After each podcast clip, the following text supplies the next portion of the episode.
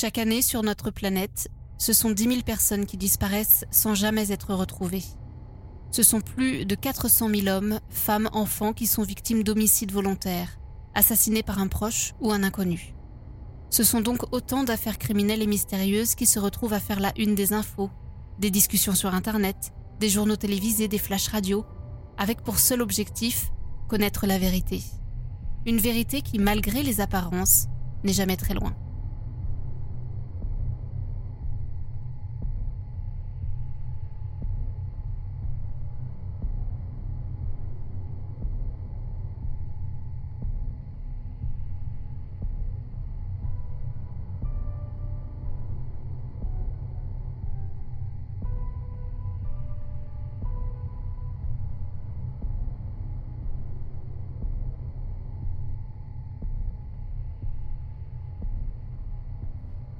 Nous sommes donc le 21 juin 2013.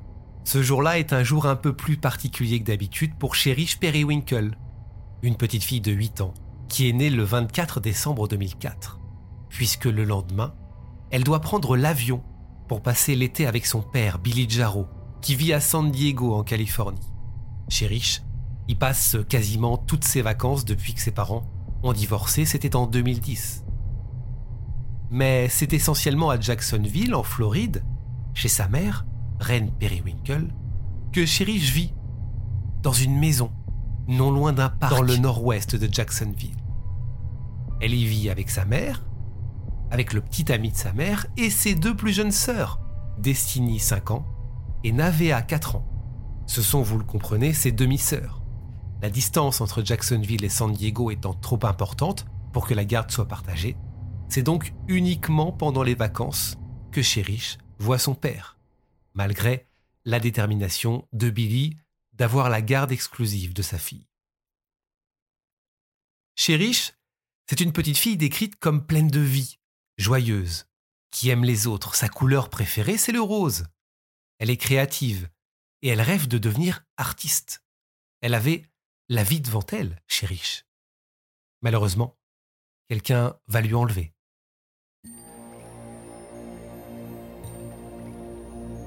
Ce 21 juin 2013, Reine Periwinkle souhaite donc préparer Cherish pour son voyage du lendemain chez son père. Le programme de la journée est le suivant. Il faut faire les valises, il faut qu'elle lui lave les cheveux et puis elle veut lui acheter une robe pour qu'elle soit belle pour se rendre chez son père. Financièrement, ça c'est important de le savoir, c'est compliqué pour la famille. Alors Aaron, qui est le compagnon euh, de Reine Periwinkle, qui est le, le père des deux filles, va donner 100 dollars 100 dollars qui engloberont, écoutez bien, l'achat de la robe plus le taxi du lendemain pour se rendre à l'aéroport. Vers 19h30, Ren emmène donc Cherish et ses deux sœurs au magasin Le Dollar General sur Edgewood Avenue. Et comme Ren n'a pas de permis, elle n'a pas de voiture, eh bien elles vont marcher toutes les quatre. Il y a donc Cherish et les deux filles, dont l'une est en poussette, qui accompagnent Ren jusqu'au magasin. Il est situé à environ 20 minutes à pied. Une fois arrivés au magasin, Reine et ses trois filles vont passer du temps dans les rayons de vêtements, principalement, quasiment une heure. Reine sait qu'elle n'a pas beaucoup d'argent pour la robe de Chériche. En décomptant le taxi, eh bien elle n'a que 40 dollars finalement. Elle craque pour une petite robe blanche avec des cœurs rouges. Mais le prix n'est pas indiqué sur la robe. Alors, elle se présente à la caisse, mais le prix dépasse le budget. Elle repose la robe en rayon. Elle se dit que tant pis. Finalement, elle va devoir se faire une raison, il faut oublier l'idée de la robe, c'est trop cher. Ce que ne sait pas la petite famille à ce moment-là, c'est qu'un homme les observe. Cet homme a compris que Reine Periwinkle était dans le besoin. Cet homme, Reine, va en faire la connaissance à l'extérieur du magasin. Il dit s'appeler Don. Il a une soixantaine d'années. Il sait que, que Ren n'a pas pu acheter la fameuse robe. Il le sait parce que il a questionné un peu plus tôt le caissier. Ce Ron engage la conversation. Il est avenant. Il a cette figure de, grand-père qui, qui rassure. La conversation va durer environ 15 minutes. C'est confirmé encore une fois par le caissier qui voit la discussion se faire à l'extérieur, hein, sa caisse donne sur l'extérieur, et c'est aussi confirmé par une caméra de vidéosurveillance située à l'extérieur du magasin. Don explique à Ren qu'il attend sa femme qui est en train de faire les magasins. Et au détour de la conversation, il lui dit qu'il a une carte cadeau de 150 dollars chez Walmart. C'est un magasin situé un petit peu plus loin. Et il n'en a pas vraiment l'utilité de cette carte. Il serait ravi de lui en faire profiter, pour acheter des vêtements aux filles, notamment. De toute façon, c'est ce qu'il raconte à, Ren, sa femme en a encore pour longtemps. Il la retrouvera un petit peu plus tard. Le problème, et sa reine ne le sait pas à ce moment-là, c'est qu'il n'a pas de femme. Reine va hésiter. En fait, elle a deux choix qui s'imposent à elle. Soit elle décide de, rentrer à pied, chez elle, à 20 minutes, avec ses filles, soit elle monte dans le van blanc de Sedon et se rend au magasin Walmart, qui est situé à 10 minutes en voiture de là. Et vu qu'il commence à pleuvoir et qu'il commence à bien pleuvoir, eh bien finalement la décision qu'elle prend, c'est de monter avec ses trois filles dans le fourgon blanc de Don, direction le magasin. La fameuse camionnette blanche arrive au Walmart, comme le montrent ces images de vidéosurveillance, il est un peu plus de 21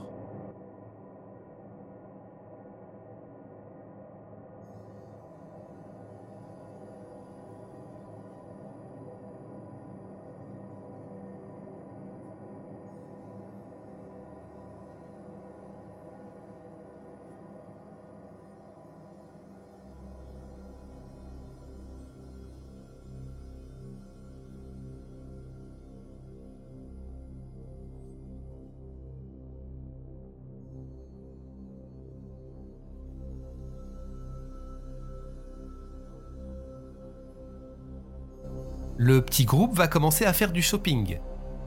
Quand je parle du groupe, j'englobe Ren, Destiny, Navea, Cherish et Sedon, qui est là.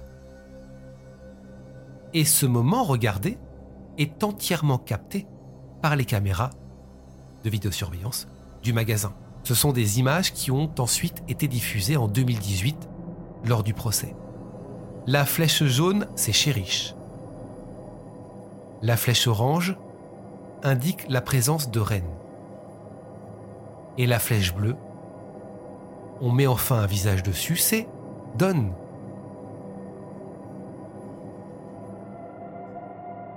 Plusieurs choses troublantes vont se produire. Des événements qui auraient dû alerter Rennes, la maman. Mais euh, elle était prise par ses achats à ce moment-là. Et il faut aussi remettre tout ça dans le contexte. Elle doit gérer ses trois filles trois filles qui sont petites, 4, 5, 8 ans. Elle veut faire vite, euh, elle sait qu'elle n'a pas vraiment le temps, parce que les filles déjà s'impatientent, parce que le, monsieur est gentil, il va lui, lui payer les vêtements, elle veut pas non plus le, faire attendre. Elle ne sent pas, elle ne voit pas à ce moment-là le rapprochement de Don envers Cherish. Pourtant, il l'observe. Il est avenant avec elle. Beaucoup trop. Il lui montre des chaussures. Mais pas des chaussures appropriées à une enfant de 8 ans, non, non des chaussures à talons. Il accompagne aussi Cherish deux fois aux cabines d'essayage, mais il ne rentre pas, il reste à l'extérieur. Faut bien comprendre aussi à ce moment-là, c'est important de le rappeler, que Rain essaie toujours d'avoir un œil sur Cherish. Elle l'a toujours dans, un coin de, dans un coin de sa tête, elle sait qu'elle est là. Mais Cherish a 8 ans, elle se balade, elle se déplace assez vite dans les rayons, toujours accompagnée de Don.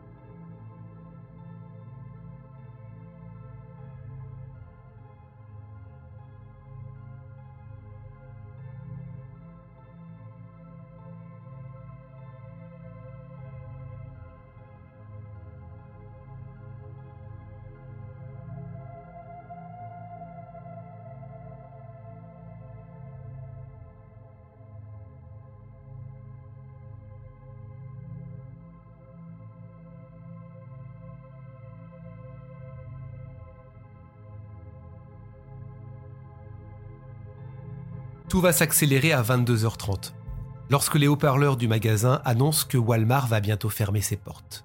Le magasin doit fermer à 23h. À ce moment-là, il faut savoir que personne n'a mangé. Les filles ont faim. Alors Don eh bien, propose euh, gentiment d'aller chercher de quoi manger. Pour tout le monde. C'est lui qui paye. Au McDo, le McDo d'à côté dans le centre commercial. C'est un McDo qui est vraiment à, côté, hein. pas, il n'a pas à sortir. Il note ce que tout le monde veut, et Cherish l'accompagne. Ren n'est pas vraiment inquiète. Encore une fois, le McDo n'est pas loin. Et puis, elle est rassurée par ce monsieur. Je, le répète, un monsieur qui pourrait être le grand-père de Cherish. Et puis il y a du monde encore une fois dans le centre commercial. Donc pas d'inquiétude à avoir. 20 minutes plus tard, c'est l'angoisse. Ren arrive aux caisses du magasin, qui est sur le point donc de fermer. Elle s'attend à retrouver sa fille et cet homme, mais aucune trace de Cherish. Pire, le McDo en question est fermé. Elle retourne dans les rayons, elle hurle, personne ne vient l'aider. On le voit sur les images de vidéosurveillance, elle cherche Cherish partout. Elle pousse le chariot. L'inquiétude est à son comble. On voit qu'elle est paniquée. Mais aucune trace de Cherish et de Don. Ren vient de comprendre que sa petite fille a été enlevée. Ce n'est que 40 minutes plus tard, 40 minutes après la disparition de Cherish, qu'on lui prête enfin un téléphone pour pouvoir appeler les secours, puisqu'elle n'avait pas son téléphone portable à ce moment-là. À 23h20, Ren appelle le 911 et raconte tout. Deux policiers arrivent sur place assez rapidement, ils trouvent une mère de famille anéantie. Les enquêteurs demandent à visionner donc les images de vidéosurveillance du Walmart et se rendent compte que Cherish a bel et bien suivi cet homme. Mais qu'ils ne sont pas. Ils ne sont pas allés au McDo, non, non. Ils sont sortis, on le voit.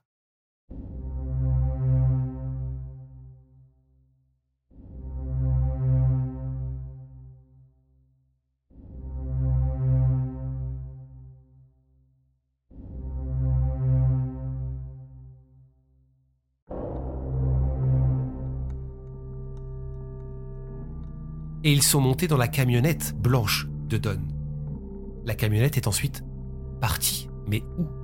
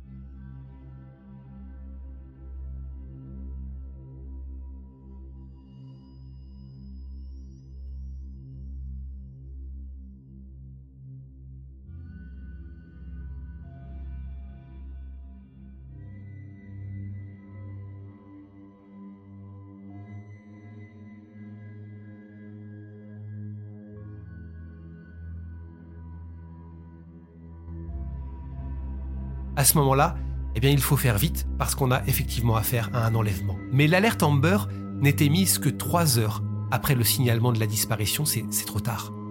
À 3h30 du matin, les enquêteurs ont enfin la véritable identité de l'homme en question, ce fameux Don. Et ce qu'ils apprennent les inquiète encore plus. Cet homme s'appelle en réalité Donald Smith, il a 56 ans. Il a un lourd passé judiciaire remontant aux années 1970.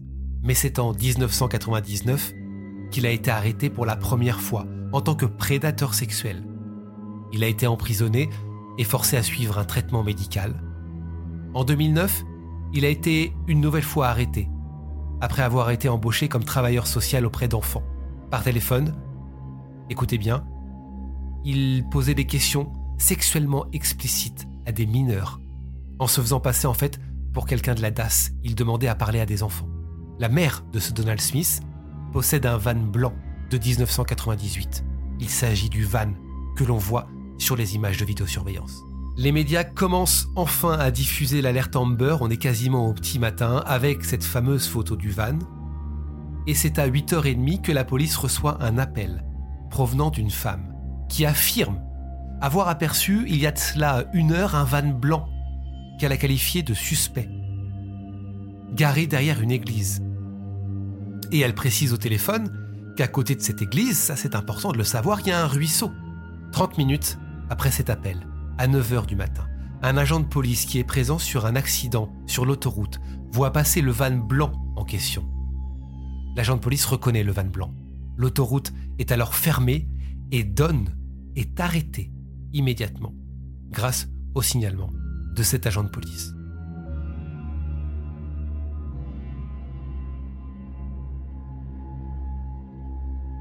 Une fois que le van est arrêté, il est fouillé immédiatement. Il n'y a pas de trace de Cherish à l'intérieur. Ni d'ailleurs les objets que Ren avait laissés dans le van la veille.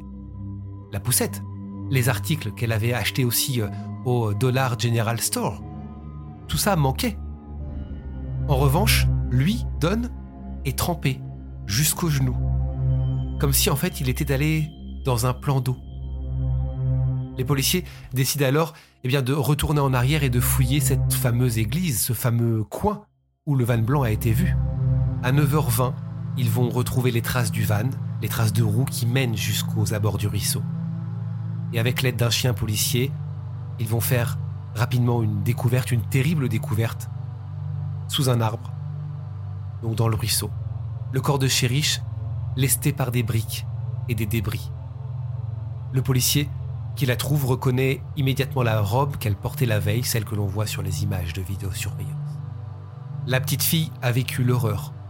Et j'ai décidé de ne pas vous dévoiler tous les détails, je vais simplement vous expliquer qu'elle a été étranglée à mort. Le médecin légiste remarquera que du haut de ses 8 ans et de ses 30 kilos, eh bien elle s'est débattue. Un ADN masculin sera retrouvé sur son corps, un peu partout d'ailleurs. L'ADN sera analysé et sera comparé plus tard à celui de Don. Le médecin légiste déclare que Cherish présente des marques d'étranglement et qu'elle est donc morte d'asphyxie. C'est ce que je vous ai expliqué. Elle ajoute que la fillette est décédée à cause d'un gonflement du cerveau dû au manque d'oxygène. Donald Smith est arrêté et interrogé. Il déclare qu'il ne connaît pas Cherish Periwinkle. Il explique qu'il a passé sa nuit à fumer accompagné de prostituées. Le problème, et ça il ne le sait pas à ce moment-là, c'est qu'on a les images de vidéosurveillance, on lui montre. Et en plus de ça, l'ADN trouvé sur le corps de Cherish est bel et bien celui de Donald Smith. L'ADN, les images, toutes les preuves sont là. Donald Smith ne peut plus nier. Il est accusé de l'enlèvement, du viol et du meurtre de Sheriff Periwinkle. Lors de sa détention, avant son procès donc, il va recevoir la visite à plusieurs reprises de sa mère. Et à un moment donné, eh bien, il va lui faire des confessions, des confessions assez glaçantes. Et toutes ces confessions, tout ce qu'il raconte, est enregistré, filmé. C'est souvent le moment où, où, euh, les coupables dévoilent des choses. Il porte, on le voit sur les images, la tenue orange. Je vais vous laisser quelques secondes de cette conversation que je vous ai traduite. La mère de Donald Smith euh, n'est pas vraiment audible, on ne l'entend pas, mais on voit qu'ils échangent, parce qu'en fait elle se situe derrière la glace. Mais on comprend ce que lui dit. On comprend que bah, la petite, euh, c'est ce qu'il dit, ne lui a pas laissé le choix. Il lui a conseillé de partir, mais elle n'a pas voulu. Il a pété un plomb, il a perdu le contrôle, il l'a tué. Regardez euh, les quelques minutes de cet échange. Euh, ces paroles sont totalement hallucinantes, ça fait froid dans le dos vraiment. Je vous mets euh, l'échange complet si vous le, désirez dans, les sources en barre de description, histoire que vous ayez toute la conversation. Cinq ans plus tard, le procès démarre. Nous sommes donc en 2018. Donald Smith a 61 ans, il va avoir 62. Les preuves dans cette affaire sont accablantes, je vous l'ai dit. Non seulement il y a les images de vidéosurveillance où l'on voit Donald Smith en train de quitter le magasin avec Cherish. Il y a aussi euh, eh bien, les preuves durant son arrestation. Hein. on le retrouve euh, quasiment mouillé, jusqu'aux genoux en tout cas. Puis il y a un témoin qui a vu sa camionnette euh, garée près de l'endroit où, le corps de Cherish a été retrouvé, sans compter les, preuves ADN. Son ADN qui a été trouvé sur et à l'intérieur du corps de Cherish. Et l'ADN de Cherish a également été retrouvé sur le corps de Donald Smith. La médecin légiste euh, en chef de Jacksonville, dont l'identité est révélée durant le procès, qui s'appelle Valérie Rao, déclare durant euh, bah, ce, procès, le 13 février 2018 précisément, que Cherish Periwinkle a été gravement violé et blessé sur tout le corps. Et quand euh, les images sont montrées une nouvelle fois durant le procès, la médecin légiste, qui pourtant, on a vu d'autres, fond en larmes. Elle demande une pause, elle demande d'interrompre le procès. Le juge aura ces mots très forts envers Donald Smith. Voici ce qu'il dira. Vous n'avez pas seulement perdu votre droit de vivre parmi nous, vous avez perdu votre droit à la vie tout court. La mère de Cherish Periwinkle, Reine, est également présente évidemment au procès. Elle va témoigner, ça va être très compliqué hein, pour elle. Elle va être en larmes euh, durant, euh, bah, durant tout le temps du procès elle euh, expliquera que qu'elle pensait que, cet homme leur voulait seulement du bien, que c'était un bon samaritain, et elle dira Je veux qu'il brûle en enfer. Donald Smith, de son côté, n'a présenté aucune défense, il n'a appelé aucun témoin. Et écoutez bien, les jurés ont mis 15 minutes seulement pour délibérer et déclarer coupable Donald Smith de l'enlèvement, du viol et du meurtre de Sheriff Periwinkle. Il est condamné à mort. Les experts interrogés devant la cour ont expliqué Donald Smith était un psychopathe, un psychopathe qui, qui ne pouvait pas contrôler ses pulsions.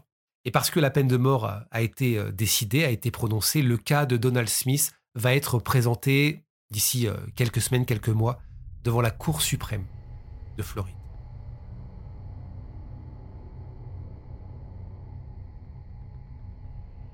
Si vous souhaitez découvrir toutes les images qui concernent cette affaire, Rendez-vous dès maintenant sur notre chaîne YouTube Charlie Frigoul.